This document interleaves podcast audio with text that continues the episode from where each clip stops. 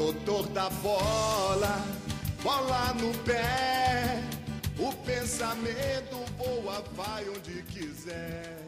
Sócrates Brasileiro Sampaio Vieira de Oliveira, um nome quase tão grande quanto a pessoa.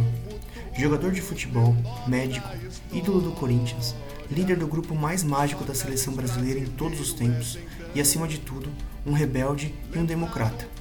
Sua história se confunde com a história da luta pela democracia num país dominado pelo autoritarismo militar.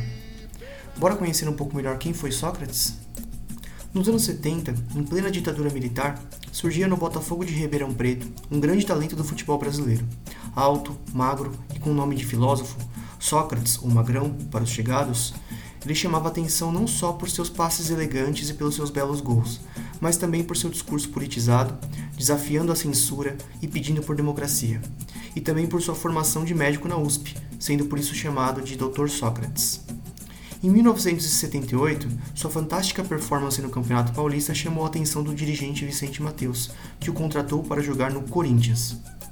Nos anos 80 era grande a pressão das ruas para o fim da ditadura. Os militares insistiam em manter o país sob seu controle, mas os protestos das diretas já, pelo direito de voto da população, cresciam constantemente. Foi nesse clima que Sócrates idealizou a famosa democracia corintiana.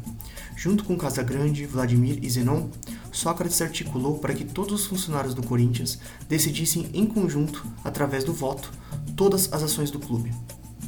Destaque para o fato de que todos os votos tinham peso igual, desde os roupeiros e motoristas até os dirigentes e presidente.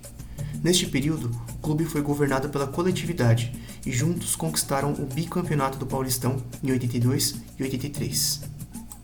A democracia corintiana foi simbólica, pois representava um oásis de democracia num país autoritário. O fato de haver jogadores e funcionários votando e participando da vida política do clube inspirou milhares de pessoas a desejarem a democracia no Brasil. Em diversos jogos, o Corinthians entrava em campo com mensagens e camisas personalizadas com discurso político, sempre pedindo por liberdade de expressão e democracia.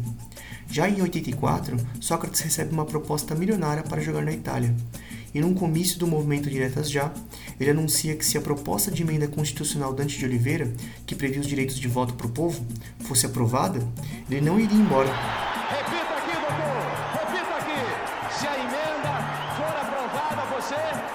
Não vou embora do nosso país!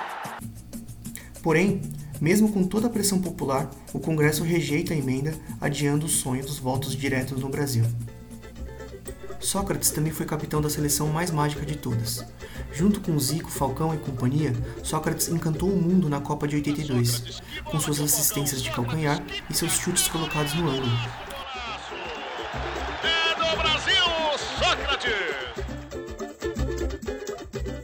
Brasil todo lamentou quando aquele time foi eliminado pela Itália nas quartas de final, na provavelmente eliminação mais injusta da história do futebol.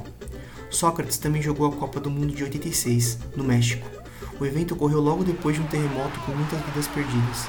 Naquela Copa, Sócrates, que queria protestar contra o descaso do governo com o povo mexicano, entrou em campo com uma faixa na testa que dizia El México sigue en pie, que significa México segue de pé. Aí o cruzamento, livre, livre! Gol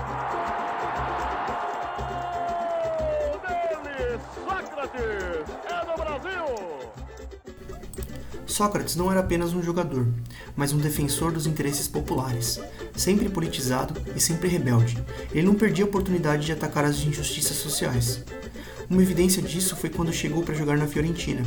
Em uma entrevista, Sócrates foi questionado sobre qual jogador italiano ele mais admirava, e a resposta foi: Não os conheço. Estou aqui para ler Gramsci na língua original e estudar a história do movimento trabalhista. Certa vez, em 2001, Sócrates disse que só morreria num domingo quando o Corinthians fosse campeão, e sua profecia se cumpriu. Ele faleceu em 4 de dezembro de 2011 por complicações do uso excessivo de álcool, justamente no dia em que o Corinthians se sagrou campeão brasileiro naquele ano.